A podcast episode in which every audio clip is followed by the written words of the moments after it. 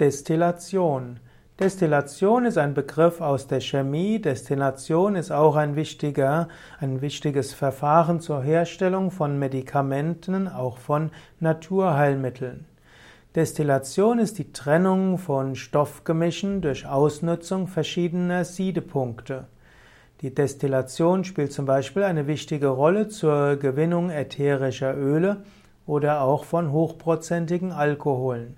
Destillation ist auch ein wichtiges Prinzip für die Herstellung von spagyrischen Medikamenten, Heilmitteln. Das Ergebnis der Destillation wird als Destillat bezeichnet. Destillation ist also ein thermisches Trennverfahren, um verdampfbare Flüssigkeiten zu gewinnen oder Lösungsmittel von schwer verdampfbaren Stoffen abzutrennen. Bei der Destillation braucht man keine weiteren Stoffe hinzuzufügen wie Lösungsmittel oder Adsorbenzien.